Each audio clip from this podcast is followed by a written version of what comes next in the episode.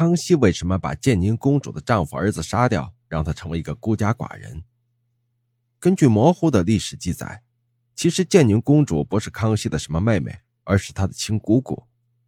建宁公主是皇太极最小的女儿，她的母亲齐磊氏来自蒙古察哈尔部。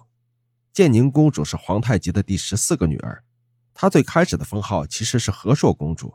十三岁嫁给平西王吴三桂的儿子吴应熊，十四岁晋封为和硕长公主，十六岁时被封为和硕建宁长公主，后来又改为和硕克纯长公主。由此可见，这建宁并不是公主的名字，而是她的封号。所以，我们再次称她为建宁公主好了。对于建宁公主的童年，史书中不曾详细记载，但可以想得到的是，如果不与其他人有利益冲突的她，肯定是快乐的。建宁公主其实是被政治左右的婚姻，而与政治有关的婚姻必定被政治左右。而她的丈夫就是平西王吴三桂的儿子吴应熊。吴三桂和儿子吴应熊在历史上也是赫赫有名的人物。吴三桂的长子吴应熊被留在京城。美其名曰入仕，其实就是做人质。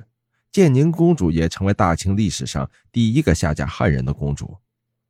对于建宁公主和吴应熊的婚姻生活，史料中没有太多记载，只是可以想象得到，作为入仕的人质，吴应熊小心翼翼的生活还不够呢，更不用说去得罪大清的公主了。而作为政治婚姻的主角之一，受过良好教育的建宁公主也明白自己身上的使命。想必与额驸的生活肯定也是相敬如宾的了。生在帝王家的他，他们生活的天地就是那座城，并与城里的那些人做着心理战斗。建宁公主生在大清，嫁在吴家，虽然生活的还算幸福，但她的日子也始终在提心吊胆中度过。她害怕哪天公公真的反了，那她夹在夫家与娘家之间，该如何自处呢？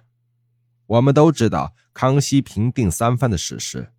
一六七三年十二月，吴三桂扣留朝廷派去的特使、诛杀云南巡抚朱国志的消息一传来，也就意味着吴三桂当真造反了。建宁公主担心的事还是发生了。战争刚开始时，吴三桂率领的叛军势如破竹，这让大清的朝廷内部发生分歧，开始出现主降的声音。一六七四年四月，康熙下令处决当时还在京城的额驸吴应熊，以及吴应熊与建宁公主的儿子吴世林。以示消灭吴三桂的决心。斩草除根向来是皇帝们的拿手好戏，就算吴应熊没有造反之心，康熙也不能让他活在世上。建宁公主听到消息后痛不欲生，用幸福为政治祭祀，政治打碎幸福只是一下子，对建宁公主却是一生的痛。我们不得不感叹，在那样的一个时代里，以夫与子为天的年代，一个无夫无子的寡妇又怎会活得快乐？就算她是一个公主，一七零四年，六十三岁的建宁公主离开了这个让她伤心痛苦的世界，这样的离世实在令人惋惜。